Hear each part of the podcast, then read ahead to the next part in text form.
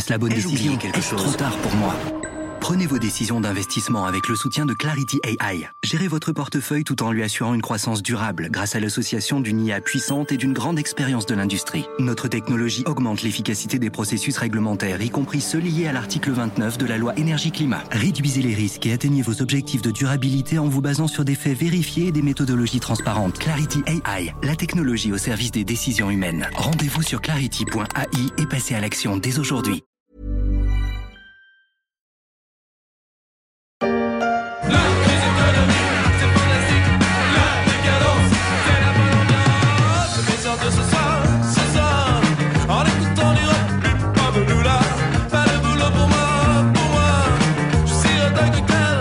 De la fin des années 70, chantée par le groupe de rock alternatif Les Civils en 1981. Un vieux souvenir de ma discothèque qui se rappelle au monde, car la crise économique pointe de nouveau le bout de son nez entre remontée de l'inflation et ralentissement de la croissance. L'année 2023 commencera-t-elle par une récession?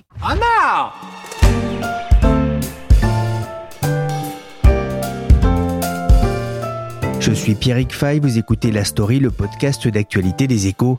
Aujourd'hui, on reprend le fil normal de l'actualité après plusieurs séries d'été qui j'espère vous ont titillé l'esprit pendant les vacances. Et pour ce premier épisode, en guise de rentrée, on va se demander dans quel état est l'économie française.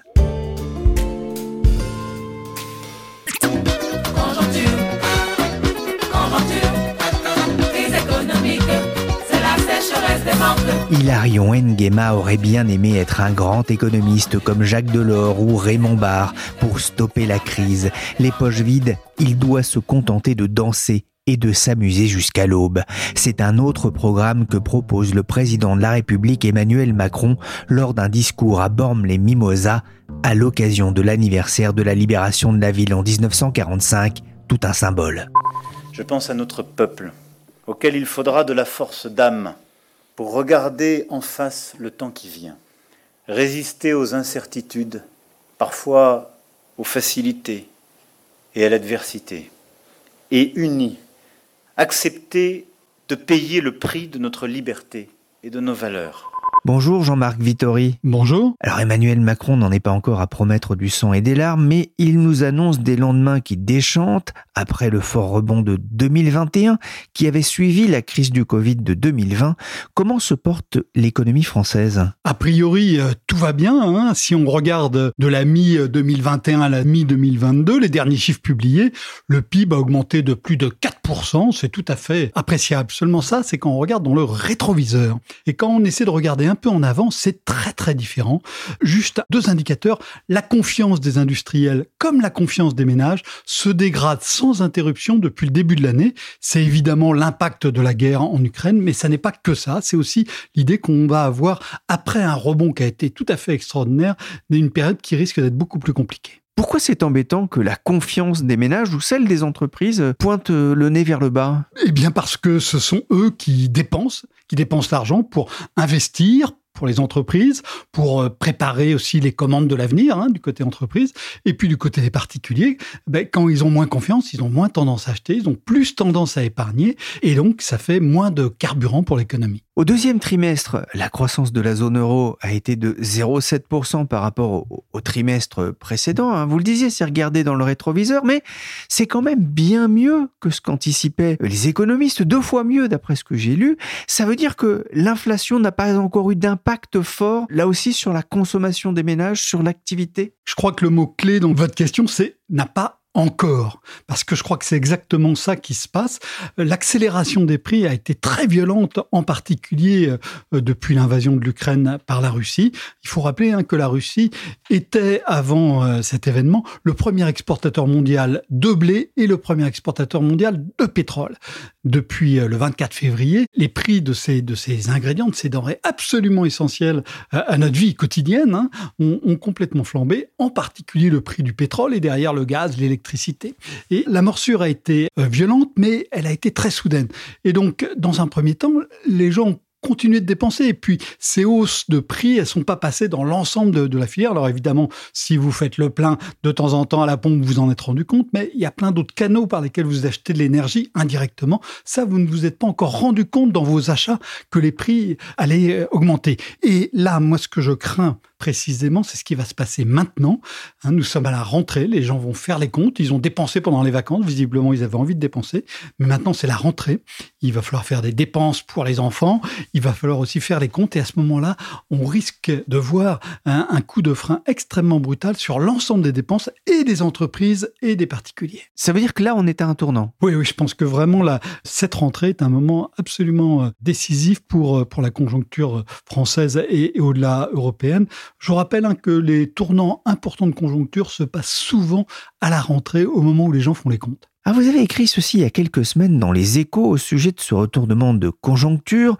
L'économie se comporte comme une voiture partie dans le décor après un coup de frein brutal provoqué par un obstacle imprévu, en l'occurrence ici euh, la crise du Covid, et où le conducteur, ici Emmanuel Macron, tente de rétablir la trajectoire en donnant de violents coups de volant d'un côté puis de l'autre, avec le carburant du quoi qu'il en coûte, la guerre en Ukraine a constitué euh, un nouvel obstacle sur la route. Ça va nécessiter un, un nouveau coup de volant ce qui est sûr, c'est qu'on ne va pas pouvoir continuer comme on a fait depuis euh, plus de deux ans. Hein. Il y a eu des dépenses publiques absolument euh, impressionnantes, à la fois pour euh, lutter contre l'arrêt de l'économie provoqué par les mesures de, confinement, et puis ensuite, ces derniers mois, pour lutter contre les effets de la hausse des prix, hein, pour essayer de compenser les effets pour les, pour les consommateurs, pour les ménages comme, comme vous et moi, de cette hausse des prix. Et ça, ça ne va pas pouvoir durer éternellement ça peut durer si on se dit il y a une flambée très brutale, puis ensuite ça va se calmer très brutalement, et à ce moment-là on revient à la normale. Ça n'est pas ça qui va se produire, et c'est de plus en plus évident. La guerre euh, en Ukraine s'enlise, euh, les prix euh, de l'énergie sont très élevés, et le reste à la rentrée, et vont l'être encore pendant des mois et des mois. Donc il n'est pas possible de continuer de vivre sur l'argent public. Il faut voir que ce qui se passe avec l'invasion de l'Ukraine et cette flambée des prix de l'énergie, c'est que la France doit brutalement payer à l'étranger, hein, en l'occurrence aux producteurs d'énergie, des dizaines de milliards d'euros supplémentaires. Et ces dizaines de milliards d'euros, eh ben, ils seront en plus à l'étranger, mais ils seront en moins en France. Et la question, c'est de savoir en moins chez qui. Donc pour l'instant, l'État a dépensé massivement pour euh, amortir l'impact. Il ne l'a pas fait entièrement, mais il a amorti largement. Il va pas pouvoir continuer à le faire. Et encore une fois, euh, les consommateurs et les entreprises vont se rendre compte que bah, il leur manque beaucoup d'argent. Ouais, c'est un peu euh, la promesse hein, de ces lendemains difficiles du président de la République. Alors, on, a, on, est en train de dresser un tableau un peu noir pour la rentrée, mais il y a quand même un, un motif d'encouragement ou peut-être de nature à rassurer, c'est que l'emploi, pour l'instant, résiste? Alors il y a deux facteurs de, soutien qui sont tout à fait euh, importants et qui permettent effectivement de ne pas voir tout en noir. Le premier, c'est cette santé de, l'emploi qui est tout à fait impressionnante. Alors l'emploi, c'est souvent un indicateur retardé hein, de l'activité économique, mais tout de même, euh, on, a un marché du travail qui est euh, extrêmement actif, avec beaucoup de mouvements, et ça, c'est effectivement quelque chose de, très encourageant. On a l'impression qu'on qu a, a passé un cap. Alors ça ne veut pas dire que tout est rose, mais on a l'impression qu'on a passé un cap sur la façon de, gérer l'emploi en France avec toute une série de mesures. Il y a, l'apprentissage, l'allongement de la vie active. Enfin, voilà, on a, on a passé euh, un cap et on peut espérer que ça, que ça va aider. Il y a un autre point qui est très important, qui est euh, le coussin d'épargne qui a été euh, accumulé ces deux dernières années. On sait que c'est pas loin de 200 milliards d'euros. Alors évidemment, ce sont les plus aisés qui ont accumulé les coussins les plus élevés, mais on sait aussi que cet argent peut servir d'amortisseur et va servir d'amortisseur. C'est tout à fait intéressant de voir que dans les pays qui sont le plus en avance dans la remontée des taux d'intérêt, hein, qui a été provoquée par cette flambée d'inflation, eh bien, dans ces pays-là, ces deux facteurs, le marché du travail et le coussin d'épargne, sont des amortisseurs tout à fait efficaces du ralentissement en cours. Oui, c'est notamment le cas aux États-Unis. Hein. C'est le cas aux États-Unis, mais c'est le cas en Nouvelle-Zélande, c'est le cas dans des pays émergents qui ont été en pointe dans, dans le relèvement des taux d'intérêt. Heureux comme dans une pub, on se gave vu que rien ne nous limite. Pas malheureux, on se gave, on danse. On se gave, on danse. On l'abondance. Chanson avant qu'il soit trop tard du groupe MAB il y a deux ans. La semaine dernière s'est tenu le premier conseil des ministres de la rentrée. Il y a déjà quelques semaines, le président Macron avait parlé d'efforts, de sacrifices dans un contexte de guerre en Ukraine et d'impact du réchauffement climatique. Il parle maintenant de la fin de l'abondance et de l'insouciance. Jean-Marc, c'est un discours qui vous a surpris? Oui, c'est un discours qui m'a surpris. Euh, quand vous avez vu les images du président euh, cet été sur son jet ski, euh, il ne donnait pas l'impression de se soucier énormément de cette fin de l'abondance. Hein. Le jet ski, c'est quelque chose qui consomme énormément d'énergie pour une utilité extrêmement faible. C'est qu'on est insouciant qu'on pratique ce genre d'exercice. Donc voilà, oui, le, virage m'a surpris. Alors ensuite, il y a, y a une question à laquelle je n'ai pas la réponse, c'est de quelle insouciance parle-t-il et de quelle abondance? Alors, il y a eu beaucoup de réactions sur le thème. Euh, il y a un certain nombre de gens qui s'étaient jamais rendu compte qu'il y avait de l'abondance, c'est vrai. Euh, mais est-ce qu'il parle de l'insouciance et de l'abondance budgétaire que nous avons eu depuis deux ans. Et, dans ce cas-là, il nous avertirait euh, du fait que bah, ça ne va pas pouvoir durer. Et, ça, je crois qu'il faut effectivement se mettre cette idée-là dans la tête. Euh, et donc ça, c'est un message qui paraîtrait assez logique. Ou est-ce qu'il parlait euh, de, la fin de l'abondance des ressources? Et ça, ça serait quelque chose de beaucoup plus novateur chez ce président de la République, hein, qui a toujours été assez enthousiaste sur les perspectives d'avenir. Ça serait une brutale prise de conscience d'un monde aux, aux ressources qui sont finalement limités, mais encore une fois, c'est légèrement en contradiction avec son amour du jet ski.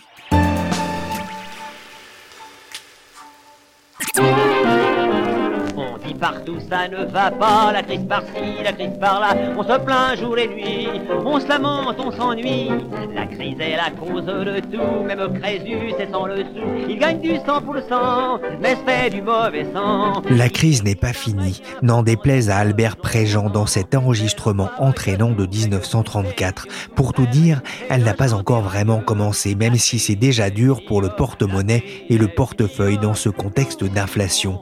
Mais la crise aura-t-elle vraiment lieu Sans doute, laissait entendre à l'instant Jean-Marc, qui a discuté avec pas mal d'économistes ces derniers mois. J'ai justement eu envie d'appeler l'un d'eux, Bruno Cavalier. Il est chef économiste chez Odo BHF. Bonjour Bruno Cavalier. Bonjour. Alors d'abord, on a parlé de la France, mais est-ce qu'on peut parler d'un ralentissement mondial aujourd'hui? Ah, Je pense qu'effectivement, euh, c'est ce qui ressort des derniers chiffres.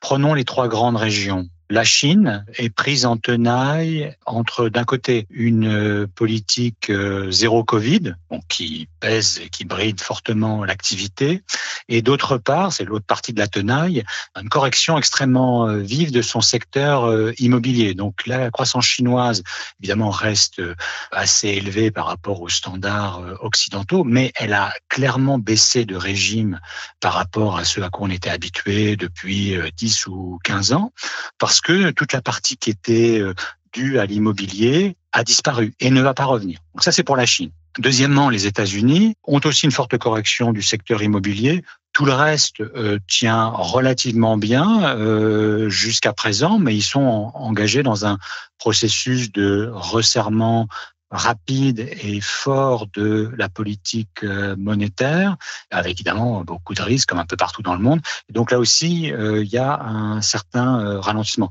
Et quant à la troisième région, c'est-à-dire l'Europe, on en fait partie évidemment, mais on voit bien ce qui se passe chez nos voisins, avec la crise de l'énergie qui ne cesse jour après jour de prendre de l'ampleur. Il est évident que les perspectives sont pas très bonnes. Donc effectivement, vous avez raison, le ralentissement économique est global.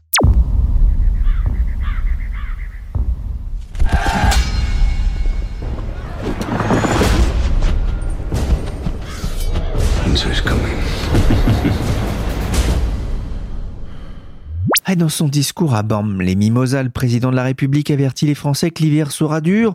Beaucoup d'économistes anticipent aussi un troisième et surtout un quatrième trimestre compliqué pour l'économie française, mais aussi européenne. Certains parlent ouvertement de récession. Et vous, quelle est votre anticipation? Je pense qu'il faut caractériser rapidement la situation actuelle et les risques. La situation actuelle de l'économie française, il y a un peu de bon, beaucoup de mauvais. Ce qui est bon, et c'est pas si fréquent, donc ça mérite d'être souligné, c'est la situation du marché du travail, qui est particulièrement bonne et résistante à la dégradation générale dont on a tracé les grands traits euh, il y a une minute. Les points faibles, eh c'est que le sentiment des ménages, le sentiment des entreprises, le sentiment du secteur bancaire pointe vers le bas dans un contexte de choc inflationniste. Bon, voilà, la situation présente. Et sur cette situation présente, on a affronté différents risques, le plus important étant la crise de l'énergie. Donc quand on dit l'hiver sera froid, c'est à la fois au sens figuré, peut-être aussi au sens euh, propre. On a eu une activité économique sur le premier semestre qui a modérément progressé. Hein. C'était négatif au premier, ça s'est repris au deuxième trimestre. Donc, on part pas d'une altitude très élevée. Donc, si on part pas d'une altitude très élevée et qu'on a des risques qui pointent quand même vers le bas, je pense qu'en effet, les perspectives sont, dans le meilleur des cas, une stagnation de l'activité économique pour les prochains trimestres, c'est-à-dire le troisième trimestre, le quatrième et probablement euh, le premier trimestre de l'année prochaine. Dans le cas où la crise énergétique prendrait le tour le plus défavorable possible, avec éventuellement des rationnements, euh, des perturbations très fortes de l'activité, je pense que le, scénario de la récession euh, est tout à fait de, l'ordre du possible euh, en France, même si on n'est pas l'économie la plus exposée au problème de l'énergie, on l'est malgré tout de manière significative. On va le rappeler, hein, une récession, c'est au moins deux trimestres de baisse du PIB euh, consécutifs, avec là aussi cette interrogation sur le choc, le choc de cette guerre en Ukraine et de ses conséquences sur les prix de l'énergie. Ça, ça reste vraiment l'inconnu des prochaines semaines et des prochains mois? Oui, en effet, parce que on a aujourd'hui une inflation euh, qui est à 6% à peu près. Mais elle n'est qu'à 6%, si j'ose dire, parce que euh, dès l'automne dernier, on a mis en place un certain nombre de mesures, comme vous savez, de boucliers tarifaires, euh, de compensation. Bon, ces mesures ne sont pas éternelles, elles seront vraisemblablement revues. Le gouvernement d'ailleurs reste assez flou sur les, révisions, mais enfin pas sur le fait qu'elles seront revues en 2023. Et on aborde donc, euh, on n'y est pas encore, mais on va aborder la période hivernale, c'est la période de montée en charge, la demande d'énergie dans les prochains mois, avec un risque haussier sur l'inflation. Ça évidemment, c'est une ponction très forte sur euh, le pouvoir d'achat du revenu disponible des ménages, et peut-être plus plus grave encore parce que les ménages, de cette manière, il y a la protection que j'ai évoquée, c'est une pression extrêmement forte sur les marges des entreprises. Donc je crois qu'effectivement, le risque, il est lié autour de cette combinaison euh, énergie, euh, choc d'inflation, choc sur les, les budgets des agents économiques. Fini l'argent facile et illimité dans la zone euro. La Banque centrale européenne a confirmé ce jeudi l'arrêt de son soutien monétaire à l'économie via son programme d'achat d'actifs. Face à une inflation record, la BCE a aussi annoncé pour fin juillet la hausse de ses taux directeurs, une première depuis dix ans. Les banques centrales ont permis ces dernières années aux, économies de se remettre de la crise des, subprimes en, 2008, d'atténuer aussi les effets de la, la crise du Covid plus récemment. Elles ont éloigné, notamment en Europe, les risques de déflation. Hein. C'était une crainte il y a quelques années. Est-ce qu'elles ont aujourd'hui les armes nécessaires pour limiter euh, les effets de cette nouvelle crise? Euh, Ma réponse la plus courte est non. Je ne crois pas que euh, le problème auquel on fait face aujourd'hui, un problème qui touche à l'offre, l'offre d'énergie, mais il y a deux ans, c'était lié au commerce mondial. Donc, problème d'offre, la politique monétaire n'a pas de prise sur les problèmes d'offre.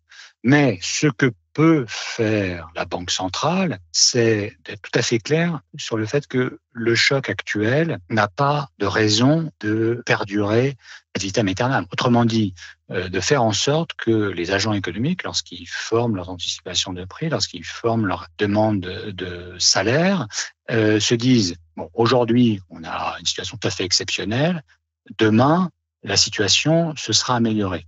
Comment faire pour que ces anticipations restent ancrées, comme on dit? Bien, il faut euh, resserrer la politique monétaire. La Banque centrale, euh, c'est ce que c'est le discours euh, dominant de la Banque centrale européenne, et je crois que c'est ce qui va se poursuivre au cours des prochains mois. Ce qui veut dire que, en plus de toutes les remarques qu'on a déjà faites sur les risques pesant sur l'économie française et l'économie européenne, il y a aussi à prendre en compte euh, le facteur du resserrement de la politique monétaire qui a commencé tout juste au mois de juillet en Europe et qui va se poursuivre au cours des prochains mois. Autrement dit, on ne doit pas attendre aujourd'hui de la politique monétaire autant de soutien à l'activité que ça peut être le cas euh, lors des euh, deux dernières crises, c'est-à-dire la crise du Covid et puis la crise des dettes souveraines en 2012. Et moins d'aide des banques centrales, des États aussi qui se retrouvent euh, un peu plus euh, en difficulté euh, là aussi parce que les taux remontent et on sent qu'il y a moins d'argent dans les caisses ou en tout cas on ne pourra pas poursuivre ces politiques de quoi qu'il en coûte éternellement. il y a peut-être quand même une, un, élément intéressant, c'est que depuis quelques semaines on voit quand même que les prix du pétrole commencent à refluer. C'est une conséquence hein, des anticipations de ralentissement économique. Le Brent est revenu autour de, de 100 dollars le baril, ça reste élevé, mais la récession dont on parle, est-ce que ça serait pas aussi peut-être une bonne nouvelle pour calmer ces pressions inflationnistes? Il est à peu près clair que si vous pesez sur la demande, vous allez peser sur les prix. Le problème à évaluer, c'est euh, quels sont les effets de bord. J'ai dit tout à l'heure, et je pense qu'il faut le répéter, euh, le marché du travail en France a rarement été aussi solide. On a d'ailleurs eu, pas plus tard que la semaine dernière, les dernières enquêtes auprès des entreprises et les intentions d'embauche. Euh, le climat de l'emploi reste fort. Qu'est-ce qu'on veut? Est-ce qu'on veut peser sur la demande au point que les entreprises se disent bah, la demande future est tellement dégradée que non seulement j'arrête d'embaucher, mais je licencie? Euh, C'est quand même un, point important à avoir euh, à l'esprit. Donc, récession comme cure à l'inflation, en gros, euh, vous, nous donnez le choix entre euh, la peste et le choléra, si je, mets les choses à l'extrême. Donc, il y a une voie médiane que souhaiteraient trouver, je crois, tous les responsables de politique économique, soit les gouvernements, les banques centrales, où effectivement, euh, on arriverait à modérer les tensions de prix, mais sans trop dégrader ce qui à ce jour tient pas mal, euh, à savoir le marché du travail, les conditions d'emploi. Un dernier mot, euh, vous avez entendu, j'imagine, le, le président de la République à la sortie du premier Conseil des ministres de rentrée. La fin de l'abondance, qu'est-ce que ça vous inspire? Écoutez, je crois que le message qui est envoyé, je ne peux pas faire une exégèse du terme, mais le message qui est envoyé au plan économique, c'est qu'effectivement, il y a plusieurs mois, sans doute plusieurs trimestres difficiles, avec une accumulation de risques baissiers sur euh, l'activité, sur la demande. Puis surtout, le message, c'est, vous l'avez dit, euh, le quoi qu'il en coûte covidien est fini. Il y a eu pas mal de mesures de protection contre le choc d'inflation, mais ces mesures auront à être euh, ajustées, autrement dit, à être moins généreuses en 2023. C'est la compréhension que j'ai eue de ce propos. Merci Bruno Cavalier, chef économiste chez Odo BHF, et merci Jean-Marc Vittori, éditorialiste aux échos. On se quitte avec cette musique trouvée sur YouTube et qui, paraît-il, permet d'attirer une abondance d'argent, de prospérité et de chance. On ne sait jamais, on pourrait en avoir besoin.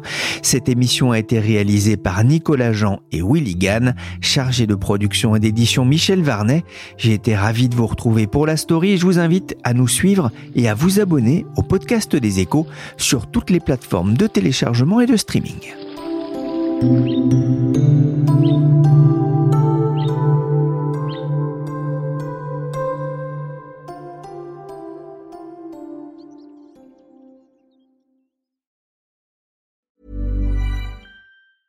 Mom deserves the best, and there's no better place to shop for Mother's Day than Whole Foods Market. They're your destination for unbeatable savings, from premium gifts to show-stopping flowers and irresistible desserts. Start by saving 33% with Prime on all body care and candles. Then get a 15-stem bunch of tulips for just $9.99 each with Prime. Round out Mom's menu with festive rosé, irresistible berry chantilly cake, and more special treats. Come celebrate Mother's Day at Whole Foods Market. Hi, I'm Daniel, founder of Pretty Litter. Did you know cats tend to hide symptoms of sickness and pain? I learned this the hard way after losing my cat, Gingy. So I created Pretty Litter, a health monitoring litter that helps detect early signs of illness by changing colors, saving you money and potentially your cat's life. Pretty Litter is veterinarian developed, and it's the easiest way to keep tabs on your fur baby's health right at home. Go to prettylitter.com and use code ACAST for 20% off your first order and a free cat toy. Terms and conditions apply. See site for details.